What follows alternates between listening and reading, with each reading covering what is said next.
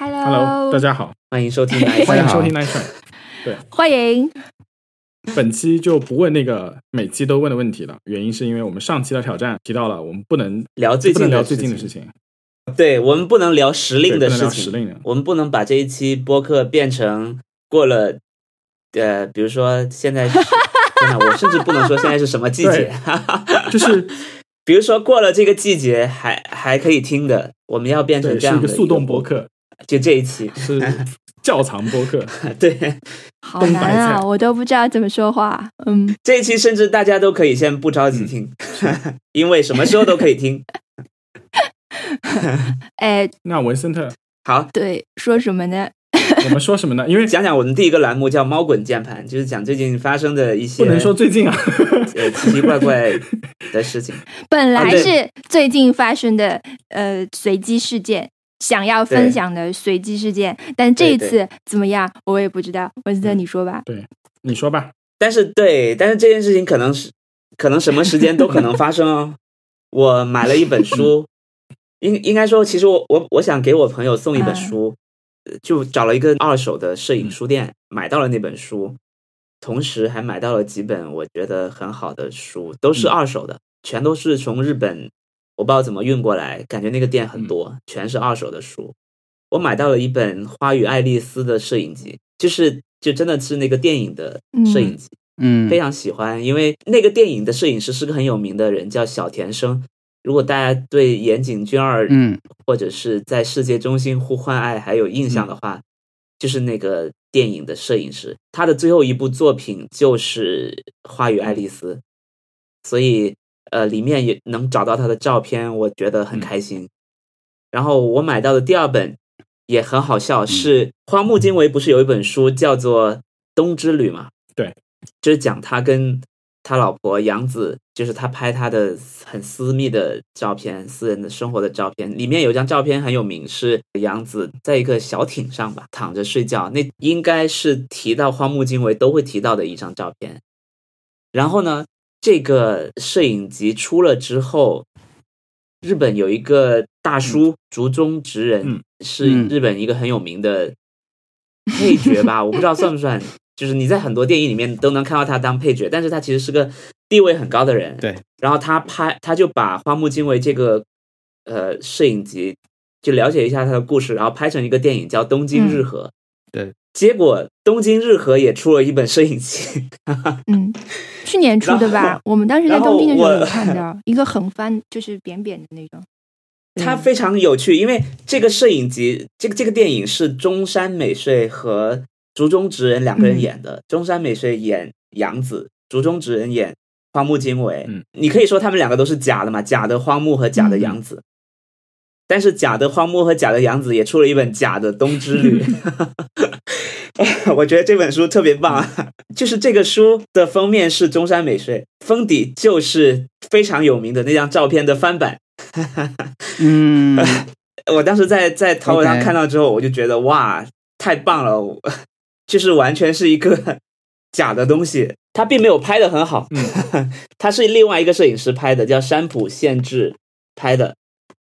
呃，我感觉其实里就是里面的剧照，就是这个电影的剧照，艺术性什么的没有那么高。嗯，但是整个事件就觉得特别棒，对，非常假，然后又假的很用心。嗯，但这是只是我为了买某一本书顺便买的。那接下来我就要讲，我买到的那本书是我特别喜欢的摄影师，叫梅加代，他拍的拍他们应该是他家附近的小男孩吧，叫男子。对，里面全都是非常好笑的那个男生的照片，就是笑死我！我我我每次看在网上看，在哪里看，随时看到我都觉得非常开心的照片。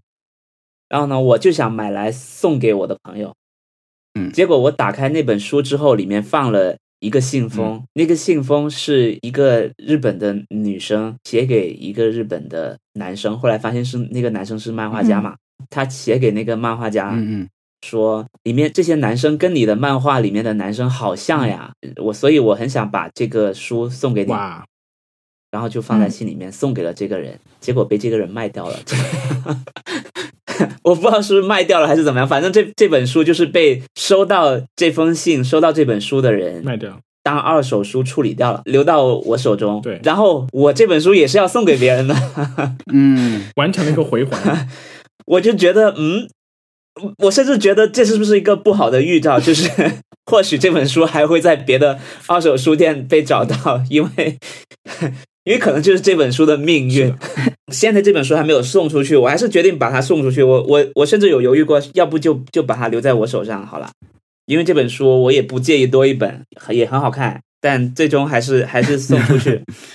对而且，都是正版，不是盗版书，非常是非常正版，而且很珍贵，而且里面呃，就确实那个人保存的很好，就是有一种完全没有翻过的感觉。你看那个信的时候，你是事先不知道有，我完全不知道，我我说它保存的很好，是因为这三本书，你是不是一下子觉得它是一个真的信？我我觉得它是真的信，因为我我是原本就有一本全新的，嗯所以我再去买的时候，我就知道正版的 新呃其他的长什么样。嗯 我当时摸那本，我就觉得里面怎么会有东西，就是有东西是突出的，我就打开看了一下，嗯就发现原来多了东西。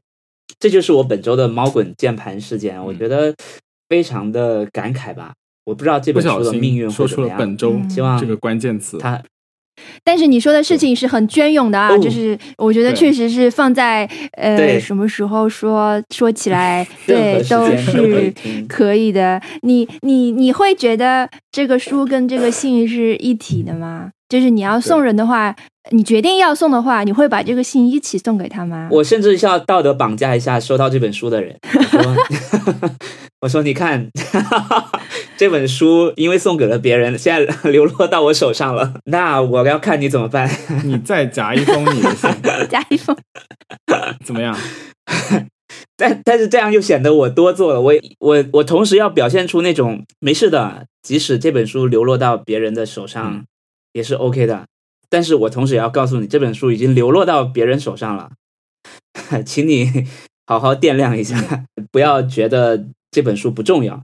因为我在我看来，这本书，我认为呃有任何人送给我，或者我送给任何人，我觉得都是一本很重要的书，因为它很值得你随时翻看。嗯它是一本随时翻看都很开心的书。嗯，我不知道，就是我觉得我扔其他的书都会都不会扔这本书。OK，我不知道那个 是不是二手店，可能说不定有这样的行规啊，就是比如说如果有钱的话，可能要拿出来；书里没有钱的话，有拿出来，尽量能还给原主人就还给原主，还不出还不出来就把它物以致用。但如果是如果啊是呃信的话，我觉得可能有可能，比如说就默认一定是书的一部分，就再次卖掉。不然的话，他收到这个书的时候，啊可能这个呃二手书店的人也没有看到过这本书是什么样的，所以他就完全被忽视了，然后就又卖给了你。因为看起来信封蛮厚的，对，因为其实蛮多书里面都开始做这种封底，里面贴了一个信封，里面放个明信片啊之类的这嗯种做法。就是川岛小鸟有一本书叫做呃《明星》，就是他去台湾拍很多呃当地的生活呃小朋友什么，也是很好笑、很好看的一本书。它的封面是硬皮的，所以它上面贴了一个信封，粘了一个信封，你可以在里面拿到很多明信片。嗯。我第一的感受，我也没有觉得它是一个真的是属于某个人个人的东西，我会以为它是个特别版的东西，直到我把它打开，发现它真的是某一个人写给某一个人，并且收信那个人是一个至少是被部分人所认识的一个漫画家嘛。对你要说一下是谁吗？那个漫画家叫做小林小田飞，飞叶的飞，不知道现在怎么样了。他的书有没有再继续出？但是反正他他曾经有过的这本书已经在我手上，并且马上要给到一个新的主人了。我那个买过一套漫画叫《啊二十世纪少年》，好像是我第一次买这种比较啊啊啊！大部头的吧。以前更早一点买的可能是是五本啊什么，但那个多一点。但我第一次遇到一种设计，就是我看有它有一个有一本嘛，翻到的时候它会掉一些掉一张纸条下来。我买的是台湾版的，那个纸条上就用那种类似铅笔的笔记写着嗯“秘密聚会的通知”，哇，就告诉你去个什么什么地哦方。那其实它跟漫画里面是一样的，就是在漫画的那一页，就是正好有有这张纸，但是它就真的会掉一下掉下来这样一张纸片，而且它因为是中文版的漫画，所以它也做成了中文版的纸条，我觉得就很震也撼。是中文版的手写体，对，是手写体，而且铅笔的那种感觉，我我就当时就觉得这种好用心。书的这这种设计很厉害啊，就是电电子版无法体会到的一种感觉。对，对你不能看电子版的时候到这一页给你弹一个 push，秘密聚会的通知，对吧？对对对，就不一样，是不能比的。但是，所以所以文森特刚刚呃，这之前他已经告诉过我们嗯这个信的事情，我就以为它是一个嗯类似的设计，就是印了一封这种假的信给你，只是印的比较真。我还放大去看那到底是手写的还是嗯印刷的。对，但但是他的这个故事显然还是更好。对，然后嗯，在那个漫画之后，我有一个朋友还送过我一本书，当时刚出的刚出中文版的时候，非常的神奇，大家都觉得，嗯因为它有很多很多的附件嘛。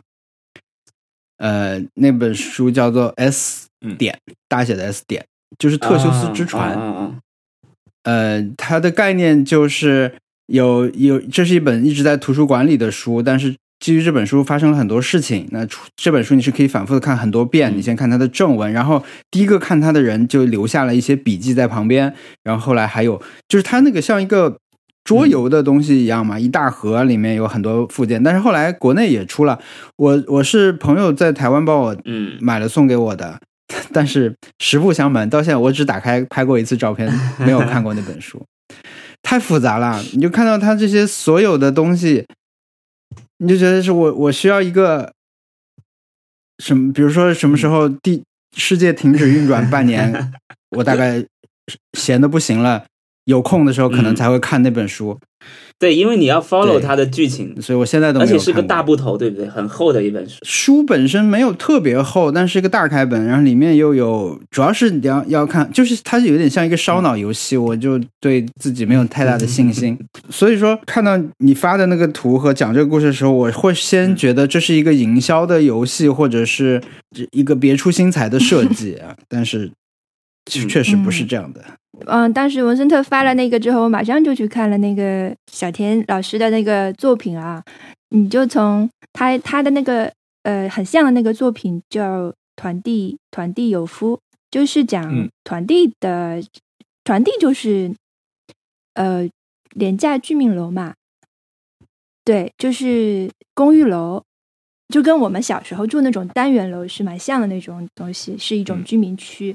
然后这里面的小孩，呃的故事，嗯就是看封面都很好笑的，有点像以前那个叫什么《花田少年》啊，就那种很调皮的小男孩的日常生活。就就就嗯还蛮好玩的，然后再对应嗯这个摄影机里的照片，确实是很像的。觉得这个人有用心啦，他应该他应该是一个呃，就是嗯真的呀呃喜欢漫画的读者嘛，然后还说自己也做漫画什么的，然后嗯，真的很用心的送了喜欢的呃漫画家一本精心挑选的摄影机。嗯，但是漫画家对没有看。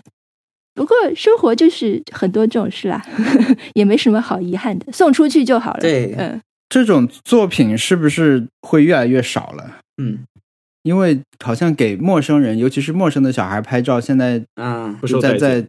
越来越不被。大家会越来越保护他们。那个是对对对，其实你不能说过于小心啦，我觉得好像过于小心也没什么问题，但是这种就会，呃，之前我看微博上也有一位老师，好像嗯他是拍自己的学生，拍的也很好，其实嗯就北京的一个老师，但可能这种包括街拍，可能都会整个是的，嗯，有环境点像以前的。论坛和现在的网络，可能以前拿相机的人会少一点吧，所以被拍好像也没有那么大的问题。嗯，而且他在日本哎，他还能这样拍，说明还蛮 他就是在日本的街道到处拍，就是他他家附近的，而且这些小孩全都很配合，我觉得好厉害啊，我都很羡慕他。大大阪，信里说大阪，东北小孩是不是？忘了。我给你们看一个他拍的一个照片，是我特别喜欢的。这个照片是他非常有名的一张照片，嗯就是一个上班族经过，然后有有个小孩在打滚，嗯，然后他有他有讲过说，他拍这张照片的时候，那个小孩就已经在打滚了，然后在试图引起那个上班族的注意，但是并没有，并没有。那个人就是径直走过了，嗯然后那个小孩就开始吸引设计呃这个摄影师的注意，就继续在那边打滚。嗯，我觉得我怎么遇不到呢？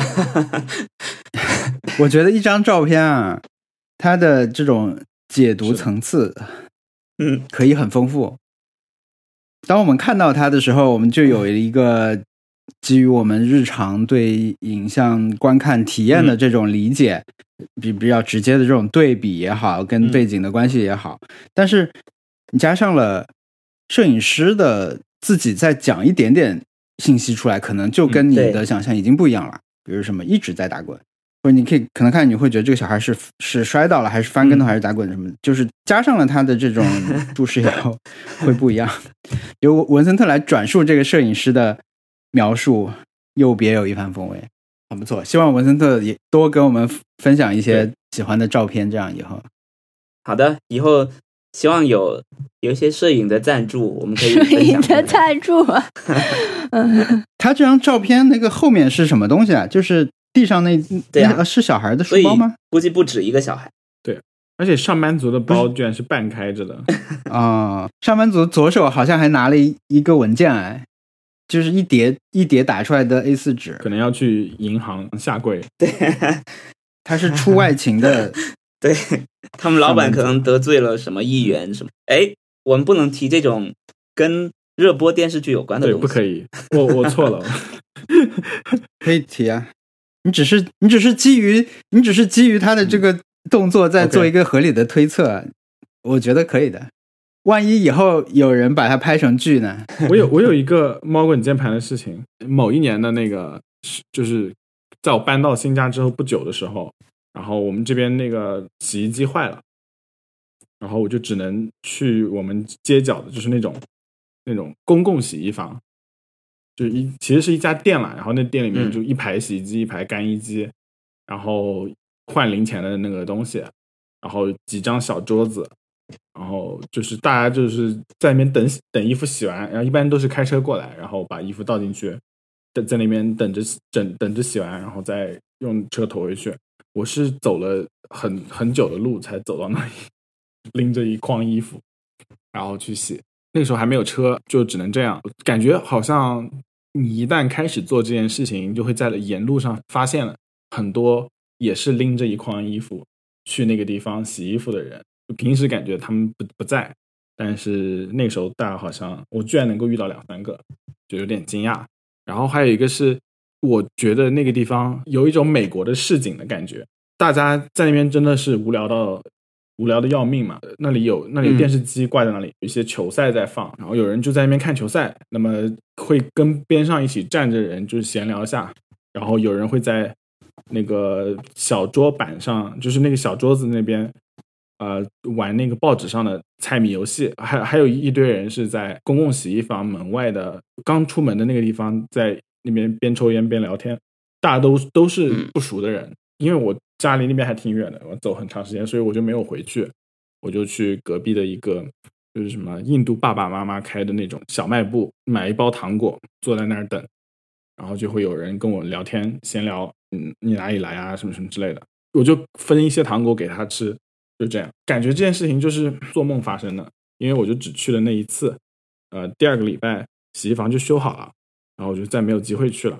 但是我就觉得很开心了，所有的事情嗯都感觉是就去之前就知道有可能会就是在那边跟人闲聊，然后去了还真的发生了，然后我就觉得很快乐。嗯，当时觉得很快乐，现在现在想想觉得很妙。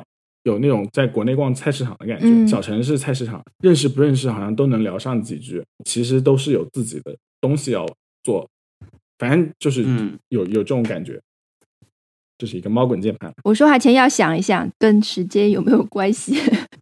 所以，你们平时会跟陌生人闲聊吗？呃，就是有习惯真的有会就是聊吗可能现在不能讲时间，就是 如果有什么大型疫情发生了，那就不会有，因为大家隔得比较远。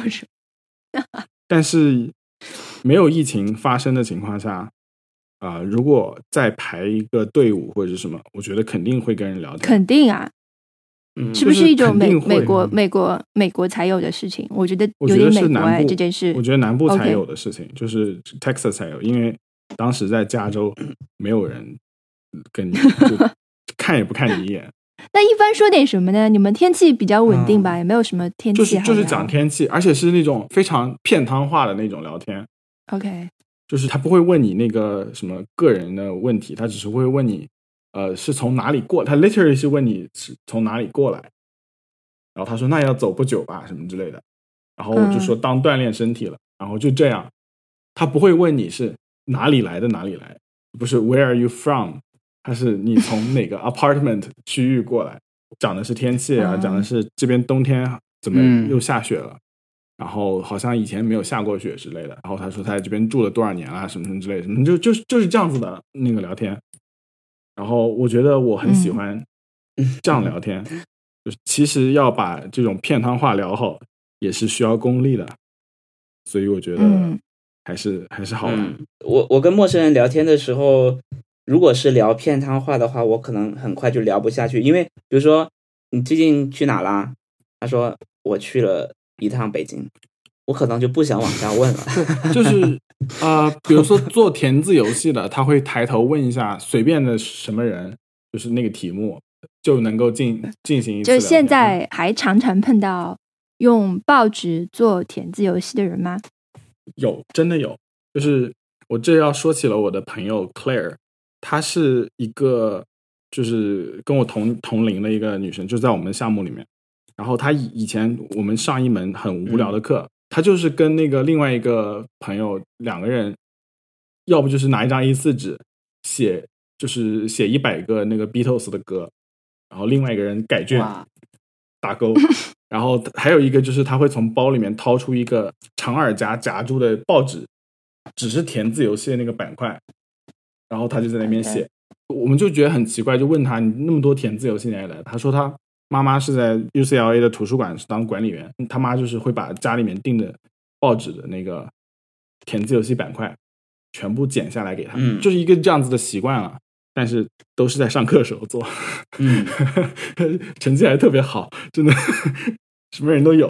我以以前每次买一些报纸或者杂志，在最后面会放一些填字游戏，然后答案在下一期揭晓，就会让我一直买下去。有 曾经有一个时间，就是有那种什么知识竞赛嘛，就大家以嗯团队小这种东西，其实在智能手机的世界里面，感觉好像已经大家都有谷歌，对不对？所有答案都在谷歌之后。那么，嗯，好像就是当面的知识竞赛做不了了，他们也会想办法做虚拟的知识竞赛。然后，虚拟的知识竞赛呢，就是其实是大家都对着电脑，对不对？其实想要谷歌都可以，但是没有人会去这么做。所以，填字游戏感觉嗯是一个他们的爱好。我可以说吗？王小光，我可以说吗？这个时间上面，你觉得我认识做小强填字的人，就是那时候最设计小强经填字的人，典的就是那个吧，对吧？南方周末对对对填字游戏，嗯，对。没有，我最近每嗯。天都做知识竞答。我觉得这个可以说，因为没有严格的时间限制，就是对，它是微信读书，你想要赚一天免费读书的一天的话，你就要参加它的知识问答，然后嗯。是、呃十二道题连续答对的话，就可以得到免费的一天。所以我 我几乎每天都会做，嗯，经常答错，答错之后，嗯有有因此得到一些很无用的知识吗嗯，不知道的还是不知道，就是？OK，他不会告诉你正有很多？没有就两个答案嘛？那可能你下次再碰到这个题，我可能还是有点就是印、嗯没什么印象。这样，嗯对了，王我我是有一个知识竞赛才知道的问那个答案，就是王小王，你知道就是呃发了就历史上一场足球比赛发的最多次数的红牌是多少次吗？你你你猜猜看，就是你大概是一个什么样的数？不知。道，一共没有那么多人好吗？哎，三十对，就是场上一共只有一点点人呀。就是上去的人都已经场下人三十六也可以发三十六个红牌，这就是那种无聊知识竞赛就会给的那个答案，我就一直记住。那个很扯啊，那个那个微信读书那种，它就是有一些答案。有一天我想截图一个一个问题，就因为很好笑，他那个问题说《人人类简史》的嗯作者是谁？呃，两个答案，一个两个候选答案，第一个是就、嗯就是正确答案，嗯尤瓦尔什么那个，嗯一个外国人的名字，你一看就是嗯两边 这个太扯了吧！第二个是天佑，天佑不是文森特那个猴子嘛，对吧？天佑要不就是 MC 天佑，要么就是文森特对动森里面那个猴子，怎么会是他呢？就是经常有这种他就是希望你点一下，他其实可能没有别的要求。他 呃，也有会混淆的啦，有一些成语的去掉一个字啊那种。大部分时候，其实你可以推理一下，就是啊，这个对应的前面那个是花，那这边可能是木啊。就是 如果你就算你不知道这首诗，你也可以这样推理一下。但是，哎呀，反正就是一个小娱乐吧。这个工种可能跟在苹果写垃圾话的可能比较类，似。但是应该没有一个专人，因为垃圾话已经很久没有更新了。我今天想给王小光发垃圾话，选了很久，就选不出中意的。对你真的只能发那种态度上表现的很垃圾的话，就是等一下，好的，呃，下次见对，晚点来，是这种。我种。不慎发了一条。你，不能再说那种你的努力像 不慎发了一条跨国短信给王小光。难道新的手表上也没有新的垃圾话吗？啊，就不内容没有不可以讲跟上不可以讲新的手表，这个是这是错误的，没有是什么东西？不对，这个没有发生，所以说其实很难的。只能说纵观纵观历史的长河，苹果手表更新了这么多代，内容没有跟上吗？呃，我 我们这周是不是就没有 Happy Hour 的环节了？我觉得你也可以讲 Happy Hour，但是不能就是最好让我们觉得这个事情不是最近发生的，要小心翼翼的讲心。翼翼的。好，我这周有啊，不就是我我反正这期想说的三个 Happy Hour，一个就是我看了一个电影叫《菊次郎的夏天》，呃，还有我就收到了我买了一个新游戏到了，对是那个马里奥六十四。呃，然后还看了一个直面会，很期待明年会出一个游戏叫《怪物猎人 》。感觉感觉都是都是都是复古的，对，都很可以都很高兴。对你想过了这个人，嗯，对，你想过了，菊次郎的夏天，我想说一下这个事情。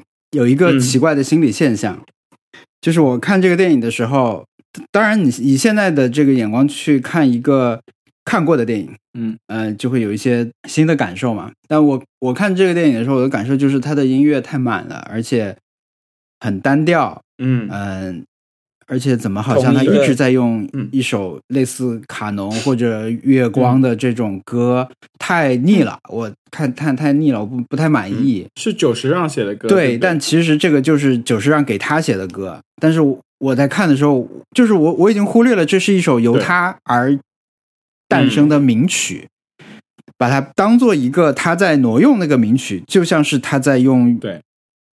那个卡农这种歌一样我觉得是一个很有意思的心理现象。我就觉得放太多了吧，这个歌怎么又开始那那个起音乐了？实在是太经典一段，而且是国内很多电视剧很那个很奇妙的一个心理现象。反正就是综艺节目都会用的那种歌，就时不时就能听到。嗯对，甚至很多店里都会放。嗯，是的，就是有一点恭喜恭喜恭喜你的感觉。这首歌还有《圣诞快乐，劳伦斯还》，有还有那个都是已经还有那个嗯 Vangelis 的那那首，反正 Vangelis 有有一首有一首歌就是士兵突击最爱，叫 Conquest of Paradise。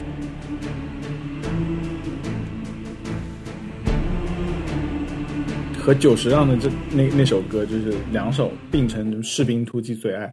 小时候我看士兵突击的时候就觉得好好听哦，然后后来发现到处都是，火遍全中国。还有加勒比海盗的，噔噔噔噔噔噔噔噔噔噔，，对，现在还有一个嗯各种年会或者盛世很爱用的，就是驯龙高手的音乐。我没有印象哎，我我我事后可以给你们放一放，因为我我真的参加了各种的颁奖礼，都会都放那个歌。有一个非常非常重要的奖项要颁了，请这个人出来，然后就会放那个音乐。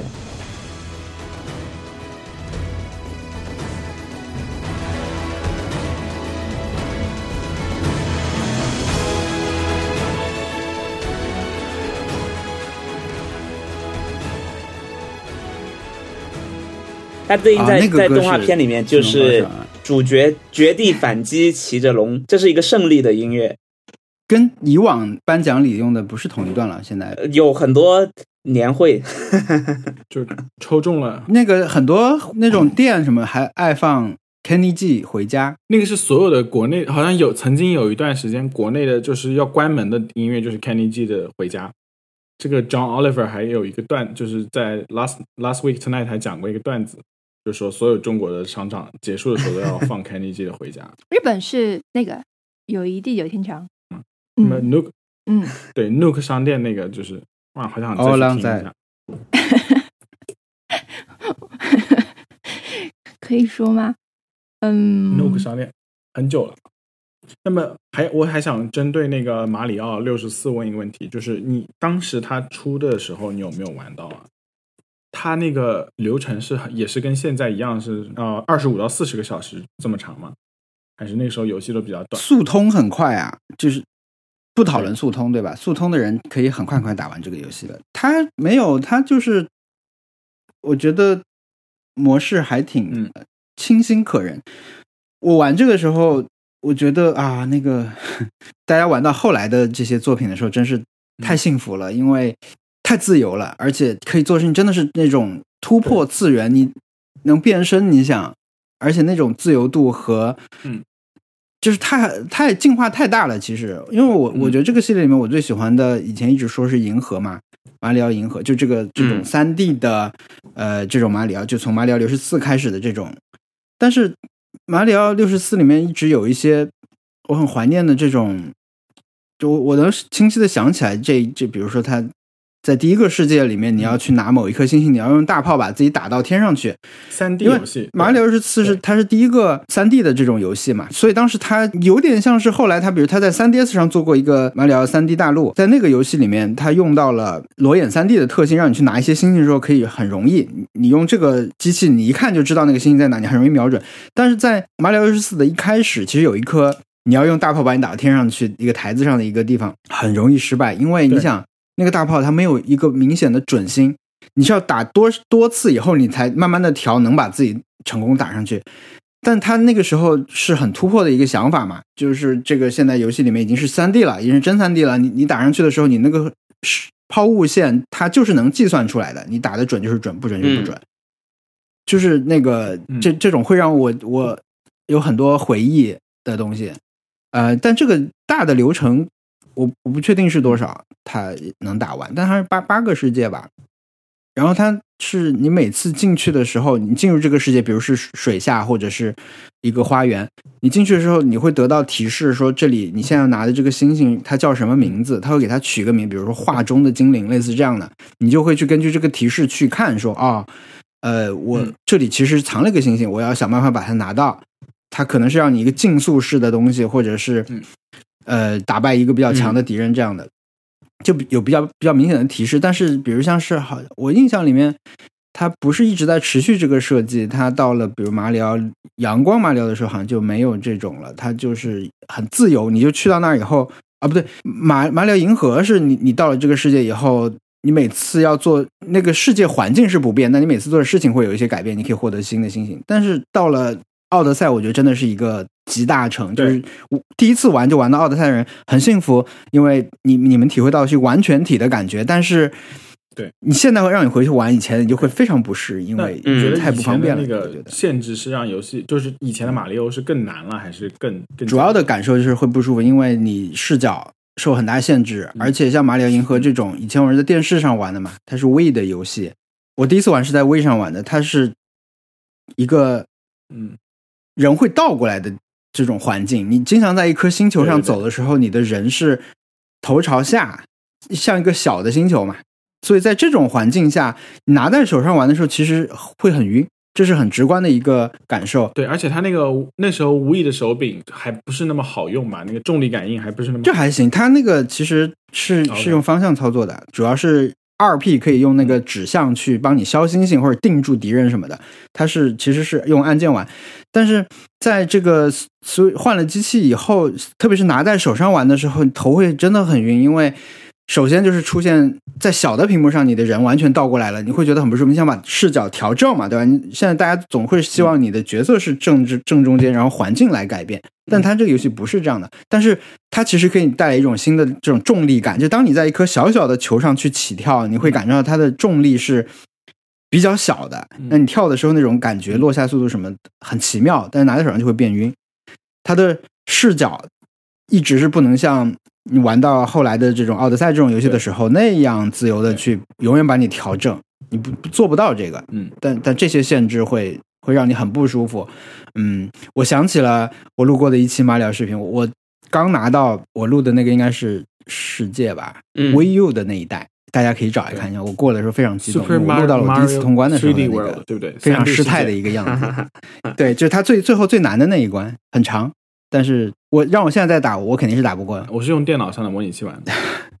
但你如果用什么公主什么那种会飘的角色，可能还好打一点。但是我觉得那是我的一个小小的成就。在我就是有一个二零一八年出的 Switch 游戏，就是以前 Wii U 的游戏，叫《森喜刚》，就是《热带大冒险》（Donkey Kong Tropical Freeze）。嗯对，热带寒流。然后那个游戏呢，热带寒流，我的感觉是，嗯，好像是很久之前的游戏。怎么讲？它的操作我对我来说有点难，我甚至把它切换到了只有在 Switch 上面才出的那个，就是叫 Funky Kong，就是更简单的模式，腾空时间更长，然后那个那个生命更多。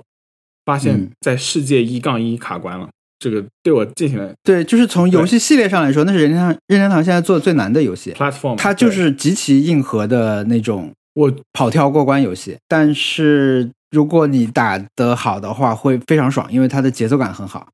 然后它的设计的就是你可以以一个很爽快的节奏去通关，但它没有什么诀窍，不会说像因因为任天堂以前有呃任天堂有个游戏叫 Mother 那个系列嘛，Mother 系列它有一个好玩的地方是你在打敌人的，它是 RPG 对打，但是比如你选普通攻击别人的时候，你是可以连着打别人，但但是你如果是切到跟上节奏了，嗯你就可以一直打，就类似这样的，其实是一个诀窍，但是在那个大金刚里面是没有这个东西的，所以它每一代都是很难很难很难。呃，但我我的印象是它比马里奥系列好玩的一个地方就是它的那个 BOSS 设计都很好，就打起来都很有特点吧，每一个角色。文森特，我推荐你玩这个游戏。它比只狼要难吗？应该没有。我可以送你一张这个游戏。对，它不比《只狼》难，它不一样，它是 它是二 D 的这种嗯，横版过关嘛，跳过去。你如果因为它是这样的，你如果在这个小的地图里面，你通过的过程中，你不要再去考虑什么收集，你只考虑活着到终点的话，就还好一点，因为哦它、它还要让你反复去刷，就很难通过的一个地图上它还让你去收集很多东西。它直接把那种隐隐藏的隐藏的东西再藏在里面，让你反复打。我送你一个这个游戏吧，文森特。好啊，我我再试试看这个游戏。那么哦，最后一个问题，最后一个问题就关于游戏的，就是你会觉得，呃，刚开始玩游戏的人就能接触到那种特别特别好、特别特别美的那种三 A 大作，还是你觉得他应该要去玩一下以前的老游戏，呃，老的经典游戏，再再来试新的三 A 大作才会更好一点？什么是三 A 大作？Triple A 就是顶级制作，大片儿，大片儿嗯 就是呃，我肯定是玩新的呀。时代越往后，这个技术越快嘛，所以你的体验如果往回的话，就会跌得很厉害。呃，其实我一直想回去玩的游戏对有那个就可以变狸猫的那个马、啊马里奥，那个游戏是什么？好像是超级马里奥第一代还是呃超级马里奥 World 什么？我没有玩过那个，我我小时候没有玩到过那一代，所以后来出了以后，因为我我还买过一个读库出的那个马里奥的书，是专门一本书就是讲哇这一个游戏的。嗯，我就想玩，然后正好，其实你你如果是任天堂会员的话，它里面那个模拟器里面是有这些游戏的，而且它不断在更新嘛，你是直接免费就可以下载下来，然后去嗯玩到这个游戏了。但是障碍太大了，我不是那，因为我不是那种所谓的复古游戏迷，确实有这种人，他们很熟悉，然后去找冷门的游戏去玩，玩的时候也很享受嗯。八位的那些东西。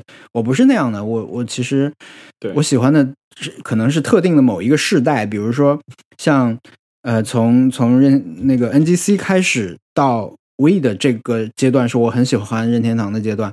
再往前呢，我就会觉得太我觉得老了，上手很难，因为跟看电影有点像，其实，但在电影领域已经是你回去看一些黑白电影的时候，你可能已经很接受不了它的叙事了。但是电影真的已经比游戏友好太多了，老电影比老游戏友好太多了。你看的时候，你会觉得它无非就是现代年轻人喜欢说尴尬啊，就是老电影的时候，你可能会觉得他们表演比较浮夸或者怎么着，但它毕竟影像不像游戏那样，它为了当时的技术限制、内存限制，要做很多的牺牲，或者说它用很简单的方式，很小很小的内存就完成了整个游戏的音乐处理，你是体会不到的嘛？你只会觉得这个音乐怎么那么单调和难听，你可能要需要更多的技术背景以后，你才能看到这些东西。我是之前所以肯定是玩新的。反过来说，因为老游戏的体验会比较难，它会跟就是体验老游戏是一件比较难的事情，所以大家要珍惜现在游戏，因为过两年你就会觉得嗯现在游戏很差了。所以现在你你可能还是你会觉得它新鲜的时候会觉得它还是好玩的，但过两年你就觉得看不下我我是。我是问这个问题的原因是我之前在 Reddit 上面看到有那种就是很硬核的，就是游戏粉丝玩家父亲，然后要求自己小孩一定要打通以前他觉得好的经典游戏，才能够给他新的游戏，要要从从那个什么呃 Commodore 64一直打到 Nintendo Switch。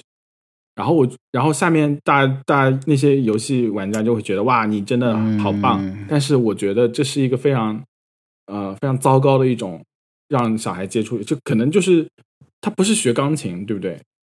不是从一一个一个什么键，嗯对他没有基础的问题。对他没有基础的问题，强把自己的那个喜好强加到小孩的身上。我觉得小孩如果真的要玩 Minecraft，那又嗯怎么样呢、m i n e c r a f t 就是好玩啊，嗯对不对？每个人，所以所以我是觉得，对啊，而而且我觉得就他的没有人会同学都在真的错过什么东西，会啊有点不我们都喜欢的游戏，可以说呃呃塞尔达嘛，我第一个玩的塞尔达就是那个塞尔达。嗯，那我不会觉得，当然就是你完了之后，你当时我们也也有讨论嘛，就是它嗯有很多传承的东西，它又把很多经典元素又重新的来做。嗯那呃嗯并不妨碍你去，就是作为新玩家第一次玩游戏就玩到它，我觉得反而是比之前的人对，就是大家各有各的好处，你就从现在开始就好了，就往前看，不用不用非要往后看。这呃那贪贪食蛇、贪食蛇和俄罗斯方块好像 好像是老的比较好玩。还是老的比较好玩。对，那那俄罗斯方块现在还可以吃鸡呢。对，你想想，你现在比如说你现在玩这个嗯，马马里奥医生，对吧？你会觉得它可能相对单调，但是如果现在推出一个吃鸡模式，让你跟嗯一百九十九个人一起对战 马里奥医生，会不会很刺激呢？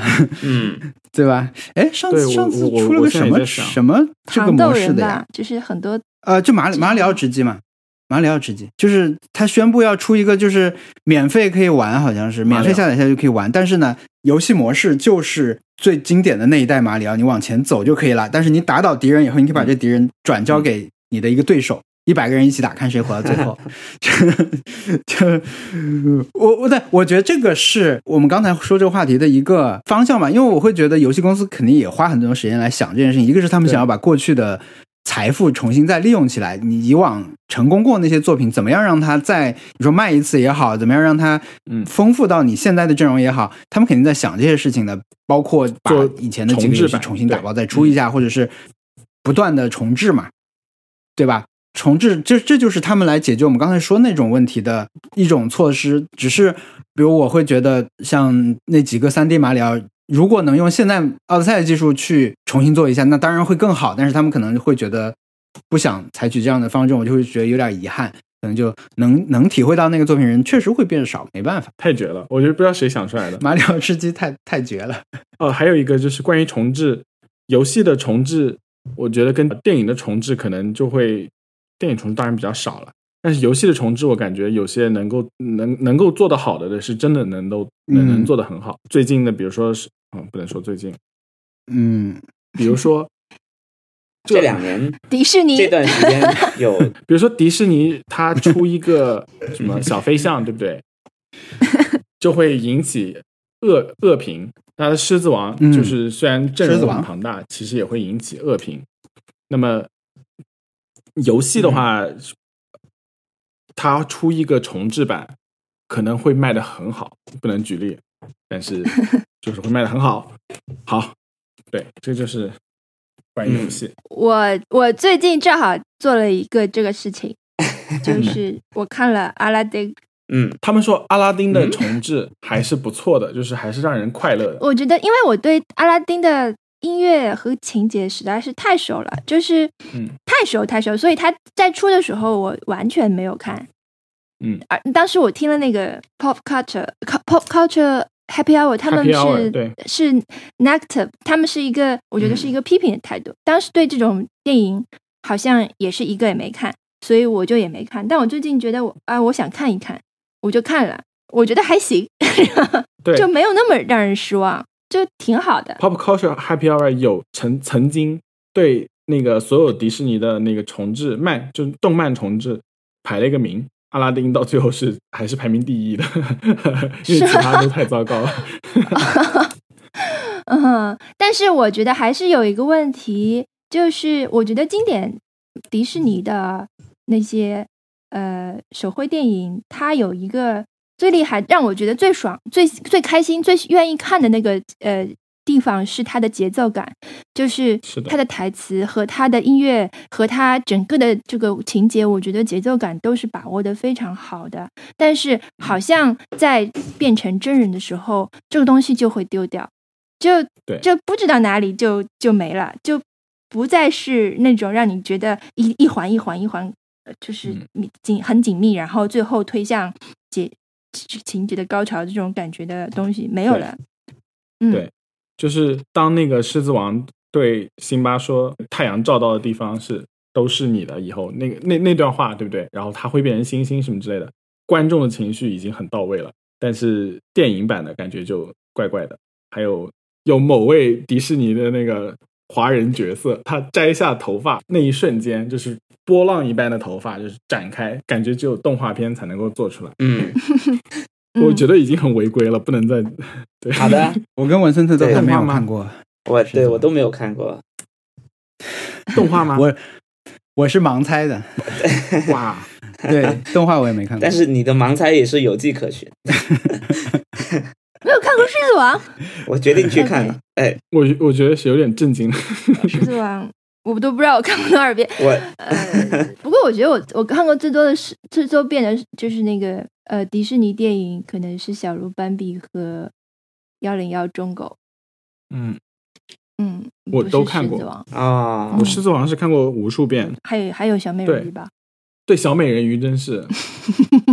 小时候还都都不懂英文的时候，就就看就看到那种已经对，有一套台版配音，然后是呃 VCD 双语字幕，呃，可以调英文版和中文版，然后就反反复复的收看。调不来，调不来，我家里没人调得来，所以只能怎么会？硬着头皮看。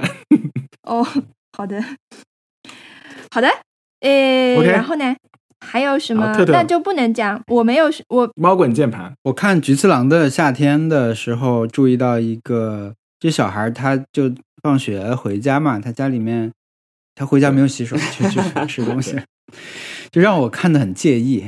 那我一开始其实介意就是这个小孩他他放学了，跟同学分别了，走过街道，然后嗯回到家里脱了鞋就放下包就走进去了。我首先介意的是他，按理说你会介意这个片段，就是他不像日本电影里面小孩回家就要先说我回来了，嗯对吧？他没有说，呃，但是以往你可能会只注意这个，但我这次看的时候，我注意到他没有洗手，呃，然后镜头就推向了他桌上嗯一个纱网盖起来的一盒饭，啊、一一碗饭留的那个饭给他吃的饭。对，所以这个是我注意到一点。还有就是他有一个镜头里面，这都是不重要的镜头了，有一个包裹吧，一个快递，嗯一个纸箱，他们贴了一个快递单。这快递单的样式，他们用了真的好多年，就是一个太经典的快递单，它以后可能还能用很多年吧。那那样的快递单，可能在他们那儿都不会变，跟现在的一样。就这个，我注意到你想他们露营了很多天，什么？在在海边露营了很多天。露营对，对，有露营片呃，段呃。我文森特你你会看吗？我们以前的继承事实应该不用否定啊，就文森特是一个不看很久没有去了电影院的人，对，很久没有去电影院看电影是的的人，对，呃，他你你会去看这个吗？我会去看的，但是只是说出来没有公信力了。对，有听信箱里有听众反馈说，那个小孩长得很像你。哎，真的真的有有人，我有个朋友很久没有联系，他也说这个人长得很像我，正男。小时候对你你小时候像吗？因为他其实还是一个小小男孩的样子。对，但是我已经很久没有看了，就是我我不知道哦他是不是还是我记忆中的那个样子。可能比你胖一点。我觉得还好，不太像。还好，我要拿出我的老伎俩，就是如果说这小孩最像四个主播中的一个的话，可能就像嗯 这个最像的就是你了。这个可可以同意。只能说像到这种程度。哎，我们都有都是近视眼哎，你们是几岁开始戴眼镜的、啊？初三开始戴眼镜的，我认为我之前的眼睛一直都很好，我经常不是说只要你睡前看书就是会影响你的视力嘛，有这种说法对不对？你睡前躺在床上看书会影响视力，但是我这样做了，从幼儿园 就各种漫画书什么都看，一直看到高呃初中都没有事情。但是后来我买了电脑，我家还有一台淘汰的电视机，也放在我的电脑屏幕旁边，我就经常一边嗯打游戏挂机，一边在看电视，福哦！很快就中招了。我是小学小学四年级的时候就就近视了，我好像也差不多。那个时候戴眼镜的人很少，我会觉得呃，眼镜是一个 accessory，就是一个配饰，一个 gadget。因为眼镜你需要一个眼镜盒，就你看到戴眼镜同学对吧？他你觉得他很好玩，他有一个他有一个盒子，然后还有一个眼镜可以玩。然后眼镜还有一块布，反正就是觉得是一个好玩的东西，然后也很想拥有。然后嗯，后来有点后悔。我的话就只有同学会用会给你起外号，然后来霸凌你，这是你戴眼镜的一个缺点。但小学四年级之后还好，嗯但是更小一点，同学就会开始给你叫起一些很奇怪的外号。四眼田鸡，对，那那就是我的外号。不知道，就是啊，四眼仔四，眼仔，对吧四眼仔是广东那边的吧？对我们我们那是四眼狗狗吗是，怎么会有？对对，？OK，四眼狗怎么会是？可能是戴的人少，我觉得可能是戴的人少一点，就会更具那种攻击性一点吧。嗯，我我上到中学的时候，我们戴眼镜的同学会少一点，所以数学成绩不怎么好，普遍数学成绩不怎么好，就会戴眼镜的人少。班里，我好像是大学毕业以后才戴眼镜啊。我以前也有这种，我跟文森特刚才说那个自信是一样的，但是我一直到了大学毕业，我都还觉得我的视力很好，我不会近视。我嗯用眼用眼非常的频频繁，但是对，确实之前没有怎么近视。我现在其实度数也不高，但是对不戴不行。我还我还在考虑买嗯运动眼镜，哦，有看到微博私信说他看到我老说踢球的事情，他就说你踢球戴不戴眼镜？你最好不要戴普通眼镜嘛，因为他们最近刚刚发生了可能是戴眼镜踢球被撞踢到的事情什么。对，然后我就也刚刚经历了这样一个事情。那个一起踢球的朋友，他已经用了，他没有用那种怎么讲，像游泳眼镜一样那种厚袋子，然后固定在完全固定在脸上那种运动眼镜。他戴的是软的眼镜，就是有一些品牌他们会推出嗯。材质很软的眼镜。因为戴眼镜踢球有两个问，普通眼镜啊，你戴普通眼镜会有两个问题，一个是它可能会容易碎，就是掉在地上被人踩到什么的；还有就是它容易太硬的话会对。刮到你的脸什么的。嗯，我那天就目睹了这个情况，就是他他的眼镜已经是软的了，但是他可能被一个弹回来的球正好嗯。正面打到眼镜上，哦，就他眼镜的这个两个托把他的鼻子两边都划破了，就两两个地方都都变成一个坑在在流血，我就惊呆了。本来在想，我买那种眼镜是不是太夸张了？你普通踢球买那种像蝙蝠呃，就像超英一样的那种眼镜，嗯，美国队长，反正就是很宽吧、嗯那种眼镜，我觉得太夸张了。但是现在想想，可能还是买那种镜可以吗？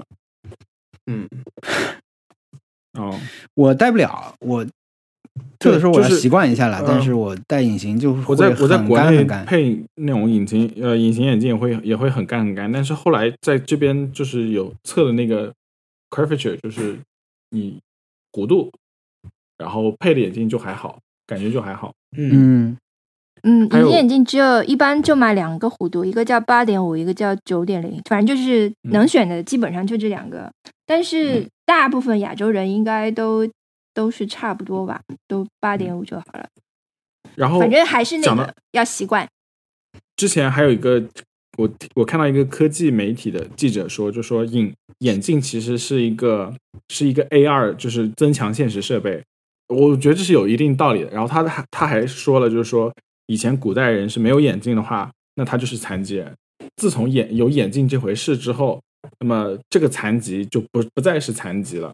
他就聊得很聊得很跳脱，然后就聊到了那个就是什么《守望先锋》，他他就说《守望先锋》的那个嗯人物设计里面，其实有很多是残疾人的，就是脚是没有脚，或者是手是放机械手。然后他他觉得这是这是一个嗯未来的趋势，就是说我们如果人类科技继续发展的话，很多残疾人都是都可以被认为是正常人。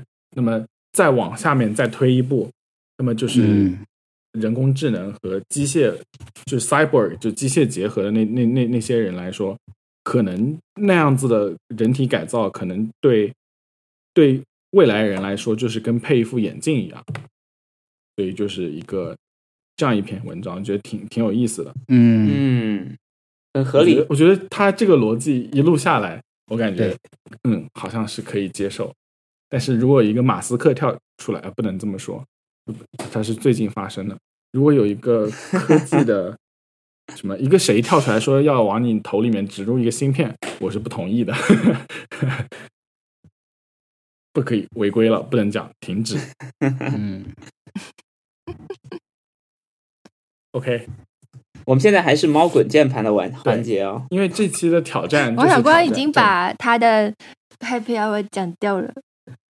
对，嗯而，且很好像也没有对，也没有有违规。违规。嗯，我我我好像我们通常应该有一半的时间讲 Happy Hour 的，但是我现在我没有。也也在想，嗯，我的 Happy Hour 就是看也是看了电影吧，就是看了那个，我把老新老阿拉丁看了一下。我的 Happy Hour，天哪，太跟时间关系太大了。那就不可以讲，很遗憾啊。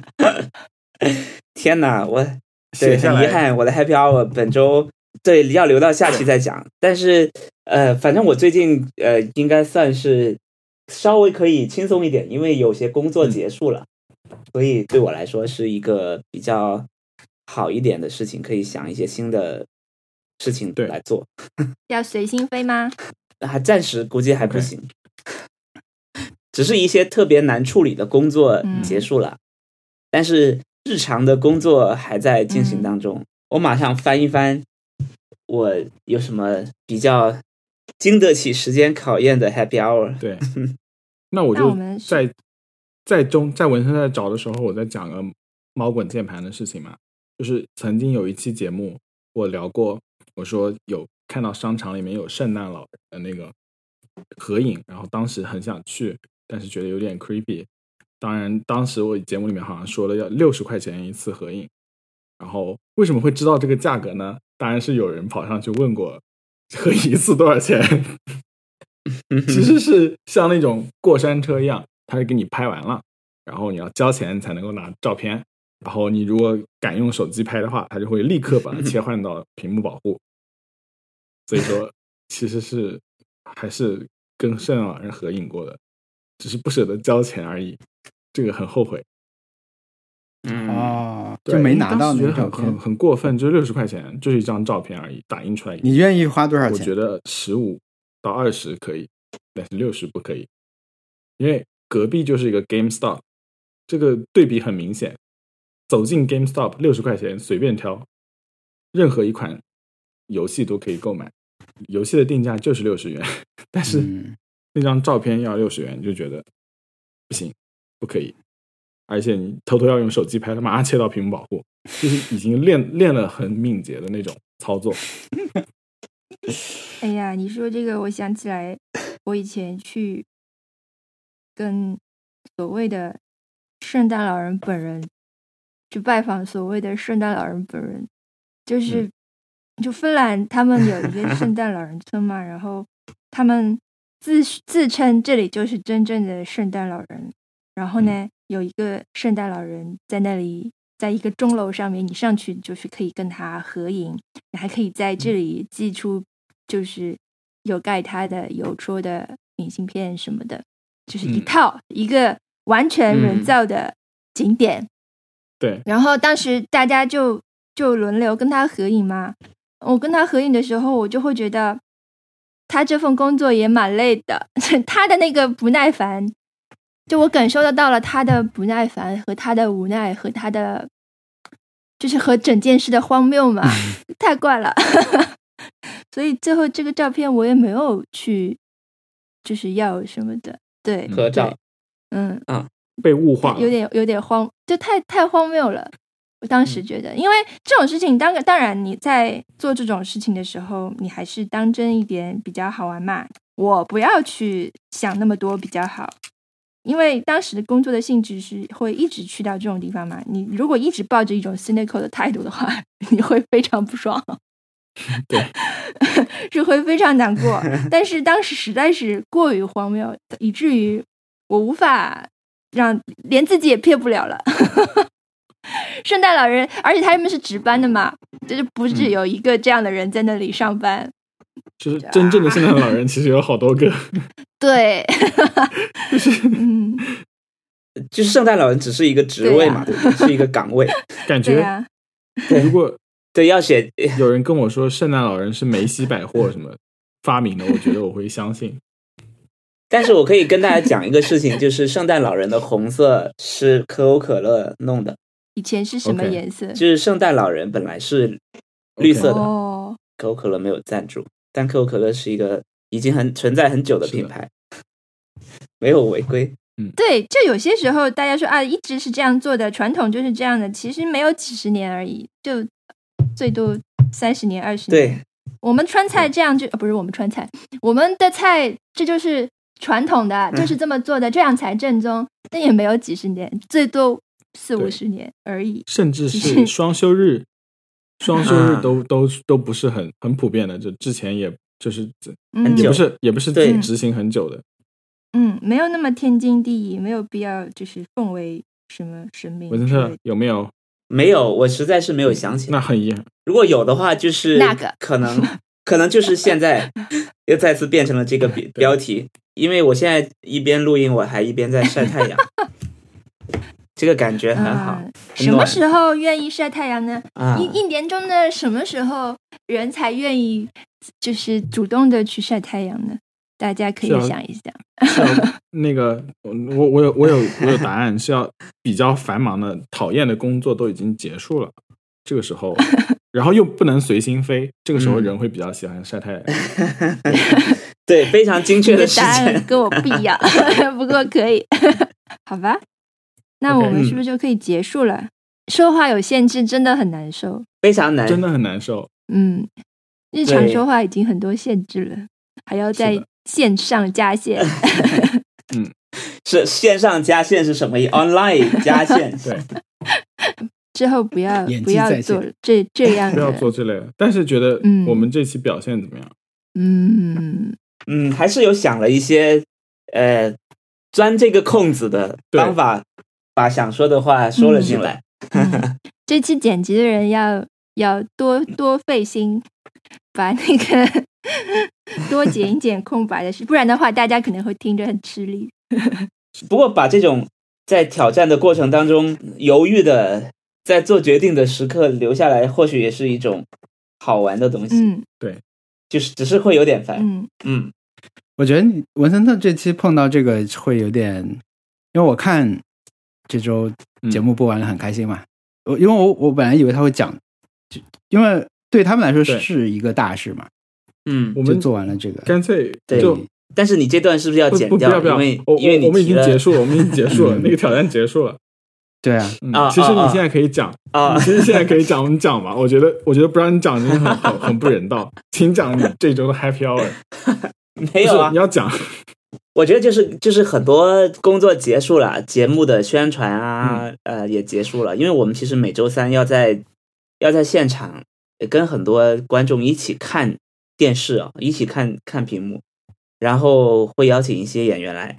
那呃，这个项目其实每次都是几乎算是我一个人在做嘛，因为它就是一个很小的项目，但是对我来说也是有一点点负担的，因为我也我也是明显感觉到，我我有一个跟王小光一样的感受，就是他之前去鸟屋书店做那个对谈，其实跟嗯。藤原琉璃君、嗯对吧对一起聊天的时候，也会觉得有时候频率可能有点对不上。我实际上我在做我这个线下观影会的时候，也是这种感觉，而且是特别特别的跟不上，因为我们平时在播客里面聊天是一个比较真的是非常闲聊的，我们是能接受冷场的，我们是能能有一段时间是空白没人说话。但是我这个状态出现在台上就是完全不行，不仅观众给你的反馈不行，而且演员也会觉得在等，因为我同时在台上是跟几个脱口秀演员，他们也会觉得我这里有一个梗，你为什么没有接？我这里是有一个嗯。可能我自己也有很紧张的成分在，然后我我是我是做了提纲的，然后我去讲的时候，我说哦，我我我是一个很稚嫩的主持人，我我是完全是按照提纲来的，我觉得我得到了我想要的，我就会赶紧去下一个话题了。但是他们会看着我说，哎，你为什么不接？这里嗯，你应该接一下，嗯你我不然我的包袱就掉了。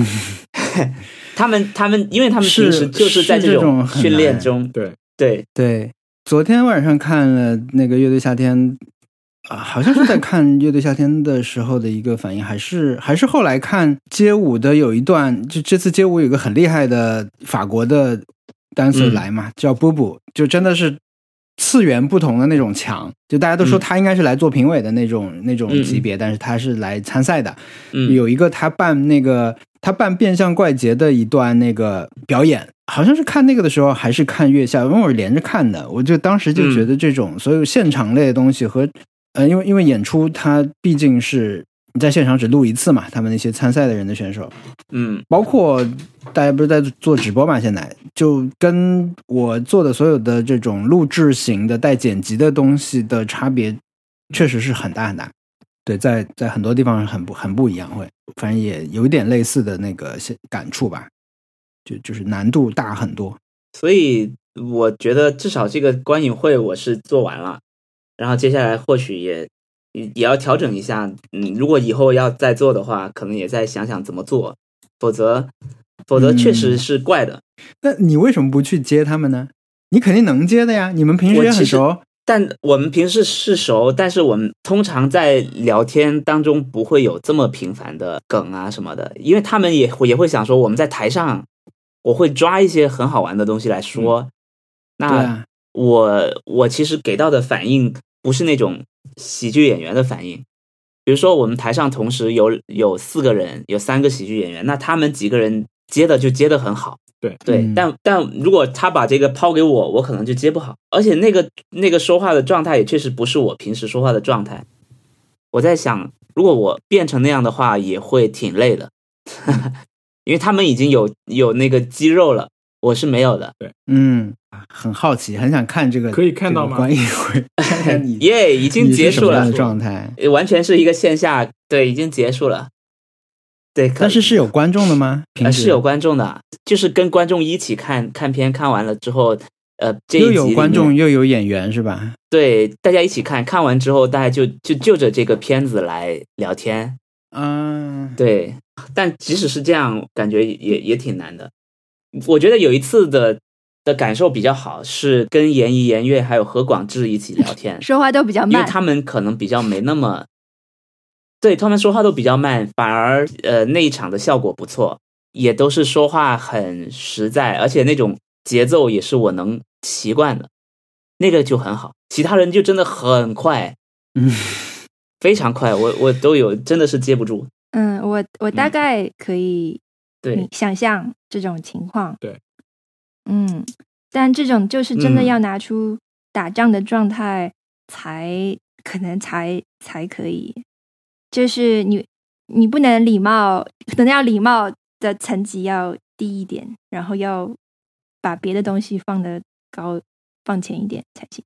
因为他们也是在拿出像打仗一样的对对对。的心情来来上台跟我聊天。我觉得对那那种就是接梗抛梗特别熟练的人，真的我会觉得自己很愚蠢，就是到后面我会觉得很，就是我参加那个什么 improv club，我、真的是觉得好愚蠢，就是自己感觉在台上越呃不是也不是台上，就是越来越大了，整个人肿肿门了。对 improv，我最近也想去尝试参加 improv，因为我也我们也要去给跟大家介绍 improv 是什么。然后，如果我们我嗯我也想去体验一下，我要怎么去去跟别人介绍 improv，、要怎么去玩，而且这个过程就是很放松、很好玩的嘛。如果如果你能接受自己是一个完全打开的、口无遮拦的人，可能会很好玩。但也要就是接受可能很不好玩的这个结果吧。对，是要做好这种很无聊的准备。很无聊，而且他铁腕，一定要让大家往那个方向走的人也会出现。那我们现在这种节目对文森特你来说是不是一种反向训练？就是越越嗯越参加越退步，就是在我们这儿就对你的那个正职工作没有帮助。然后但是那个其实不算是我的正职工作，我我已经想好了这个事情。如果要呃项目结束之后要复盘，第一个要复盘的就是要把主持人换掉。我就比较接近一点点你刚才说那种状态，就是就是抛梗的那个东西，可能是就节奏也比较快的，可能就是录、去录 Awesome 的博客，跟阿茂他们聊天的时候，嗯，对，因为因为他们卜龙和肥姐两个人的设定大概就是这种一直在嗯，节奏很快的去去做一些这种发挥的人，对，就是是有一些挑战的，但我最近看了很多大张伟，就是我看的两个综艺节目里面都有大张伟。嗯。以前的时候，我看到他这个人，我就很喜欢他，就是，但是我觉得他说的话跟我的脑子里就是随时想到的话是很像的，嗯。只不过他都说出来了。他的，但是他会让我嗯。觉得他不是一个、呃抛梗的人，他只是在说自己的想法，嗯。就而且那个想法也不嗯是跟自己有关系，只是 他直接嗯就在把自己的脑子里跳出来的字，只是说出来而已。如果这样可以的话，我觉得也蛮好的。你大概可以尝试一下 这个线路。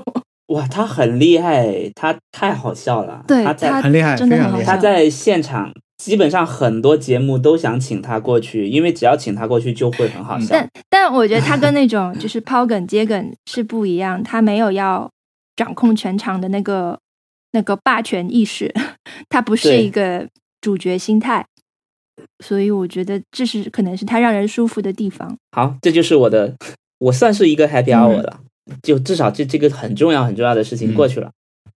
对，嗯。而且有一个好的结尾，你们做那个好好笑，那个把大旗子挂在公公司外面那个，嗯，他们把对他们把王冕夺冠那个嗯旗挂在他们楼上，我们不是去过那个公司嘛，他就挂在顶上，然后拍路过的人有没有抬头看这个旗子，还有没有人拍照什么，然后在那边议论纷纷说啊，你看这人看了，哎，就哎拍照了。别关门啊！别关门啊！那个关上看不到了。对，我觉得反正我们就就就多干点这种傻的事情。嗯挺好的，不用动脑。好的，OK，好的，这期节目就到这里。哎，那这个会剪进去吗？会啊，就是放弃，哦，因为已经结束了。我们这是算是 post show。对，即使失败了，也是这个挑战的一部分。下期挑什么战？我想挑战大家完美一周，OK，Apple Watch，这是三个圆环呃全满的完美一周。哇，因为我们现在我们都有 Apple Watch，呃，我们现在你的那个标准不要设太不切实际的话，我觉得我们应该可以完成，努努力，大家可以完成。因为我一天只有三百八十对个卡路里，从星期日开始到我好像是五百还是七百？从明天就是呃，苹果的那个它会它会给你一个徽章嘛，如果你三个三个圈都满的话，嗯我们录音的时候还没有到完美一周的从从什么时候开始？算？因为我我的我自己的目标一般是什么时候就是开始拿到这个徽章。那如果你们愿意从现在开始，一直到呃比如说今天星期天，然后到下一个星期天的时候，可以拿到到下一个星期六，这个这七嗯天你都可以每天圆环散满的话，也可以。嗯然后，呃，嗯，苹果公司如果听到本本期播客，可以给我们赞助哦，我们都很喜欢你们的产品。这个真是日月可见，就是有甚至有主，甚至甚至是有人就是莫名其妙就买了最新款的产品，而且他一点也不需要。OK，好的，那那我们这期节目就到这里结。束了。如果有听众朋友们有意见或者建议，可以给我们发邮件。我们有网站，我们的网站是 nice tripod 点 com，上面有所有的订阅呃源，还有我们的邮箱地址和我们的新浪微博，可以在线听收听网网，而且还可以在线收听，都不用客户端，真是太方便了。嗯，然后，对，就是这样。谢谢大家，拜拜。拜拜。拜拜。